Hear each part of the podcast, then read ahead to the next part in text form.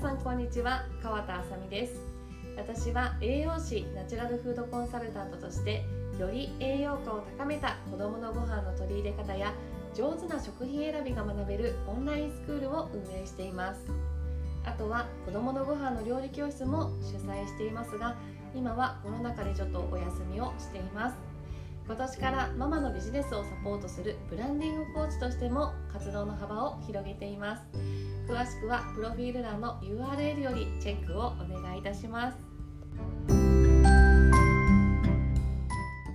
回は夏が一番栄養不足食事から意識したいことということでお伝えをしていきたいと思います。はい。ということでね今ちょっと無料のイベントを行っていてあの食品のあの上手な選び方のその無添加とかオーガニックについてあの食の価値観が似た人ママさんたちとあのお話をしていました。うん、なんかねすごくこうやっぱり食の感覚食のまあ価値観が似ているママさんとこう集まってお話しするっていうのはすっごいこう私的にも楽しくて、ね、1時間半ぐらい話してしまったんですけど、うん、あのぜひねまたそういったイベントやりたいと思うのでもしねこう、まあ、食品の選び方でちょっとこうストレスがあるとかあのなんかこう食費かかるのに続けて辛いとか、まあ、そういったママさんぜひぜひまたやりたいと思うのであのまたあのお知らせさせていただきたいと思うのでよろしくお願いします。はいということで今回は何にしようかなって迷ったんですけど夏だしやっぱりこの一番栄養が不足する時期に食事から意識したいことをお伝えできたらなと思ってあのこちらのレッスンにしました。うん、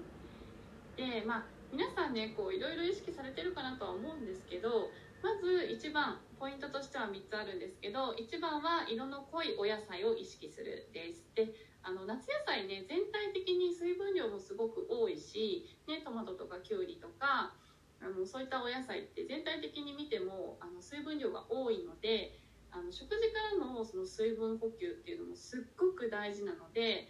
もちろんそのねあのこまめに水分補給をするっていうのも大事なんですけど食事からしっかりと水分を取るっていうことも同じぐらい大事なので是非夏野菜をね意識してほしいなと思います。うんで、まあ、旬の野菜は栄養価が高いよって前にもお話ししたと思うんですけど栄養価だけではなくてこういった色の濃いお野菜っていうのはあの抗酸化作用って言ってあの体の免疫力を高めてくれるだからこう私たちちっちゃい細胞であのできているんですけどその細胞一つ一つがこう組み合わさって私たちの体ってできていてでその細胞がこう酸化してしまうとやっぱりこう上手に栄養が吸収されたりとかっていうのができなくなってしまうので、まあ、そういった酸化を防ぐための抗酸化作用っていうのがあって、まあ、その抗酸化作用がすごく高いっていうのがこの濃いお野菜にたくさん含まれています。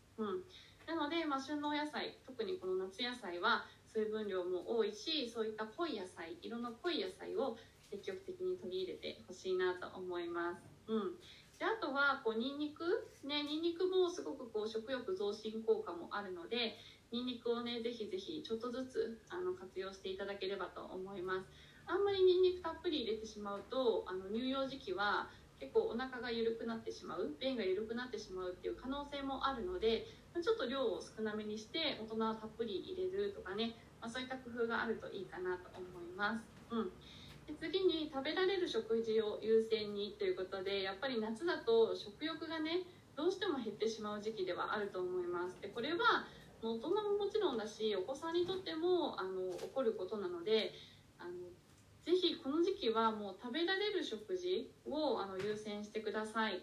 なので、まあ普段あんまりこう、うちは洋食にはしないんですけど、まあ洋食ね、もう食べたいもん食べたいんだったらじゃあチキンライスにしようとかね、あの前回まあ動画レッスン、料理レッスンも載せたんですけど、チキンライスにしようかとか、まあ、そういうふうにその子供が食べたい、ママが食べたいを優先して、あのこの時期は作るようにしています。うん。やっぱりこう食べ,、まあ、食べたくないというか例えばね夏暑い時にあんまりキッチンに立ちたくないんですけどまあ、お味噌汁毎日作らなきゃっていうのももう私はそういう意識はなくなってもちろんお味噌汁が体にいいことはねあの分かるんですけどただ自分が心から食べたいって思わない時は作らなかったりとかあと朝はあのご飯の方があのいいっていう意識はあるんですけどちょっとでもあのご飯朝から食べるのちょっとなっていう日はパンを用意したりとかあのそういう風にあのもちろんご飯の方がね水分量が多いので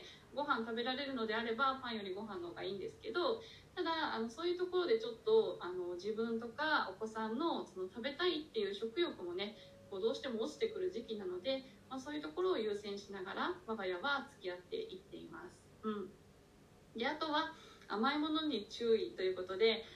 どうしてもあの疲れてくるとミネラルが体からどんどん出ていくんですね。特に夏は汗かいたり、まあ、いっぱいお水も飲んであのおしっことして排出してる分かなりミネラルが排出してしまってるっていう現状にあって、まあ、だからこそ夏は一番栄養不足っていうところにつながってくるんですけどなのでミネラルがすごく出ていってしまうとどうしても私たちはもう手っ取り早く糖質であの補おう栄養を補おうっていうような仕組みになっているので甘いものにすごくこう執着したりとか食べたくなるですね。もうとにかく早くエネルギーを入れたいということで、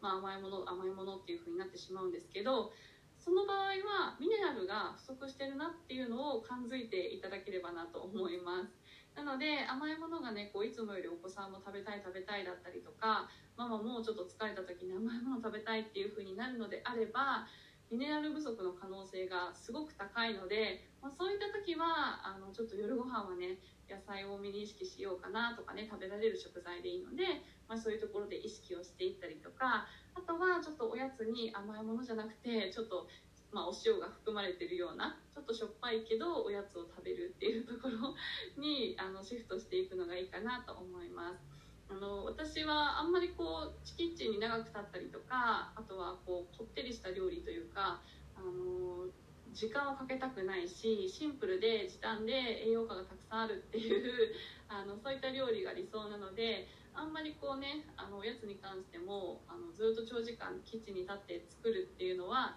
あんまりしたくないのであの最近ではもうポップコーンを作るようにしています。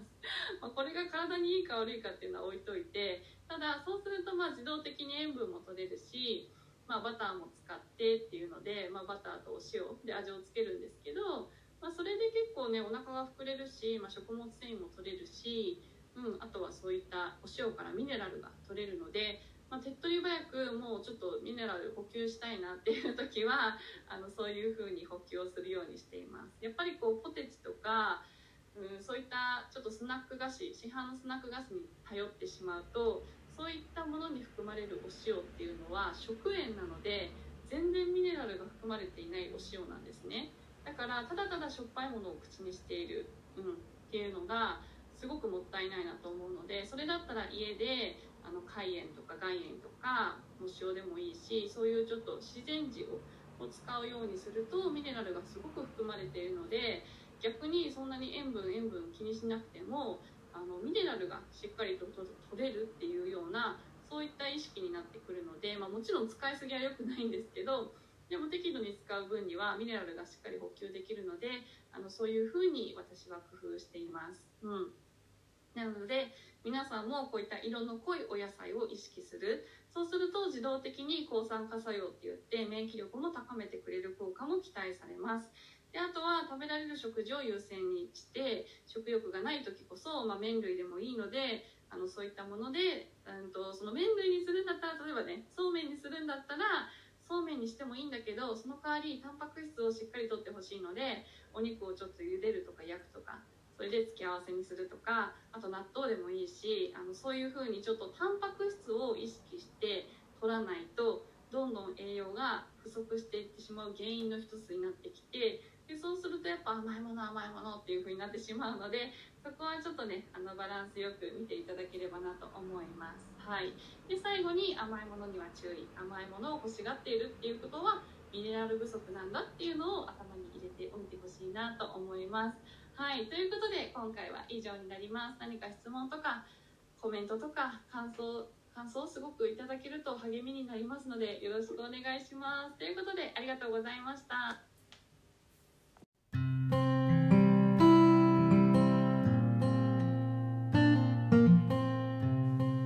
はいということでいかがでしたでしょうか？夏に意識したい栄養ということでお伝えをしました。何か質問とか感想は私のインスタグラムからメッセージをいただければ嬉しく思います。はいということで今回もありがとうございました。ではまた。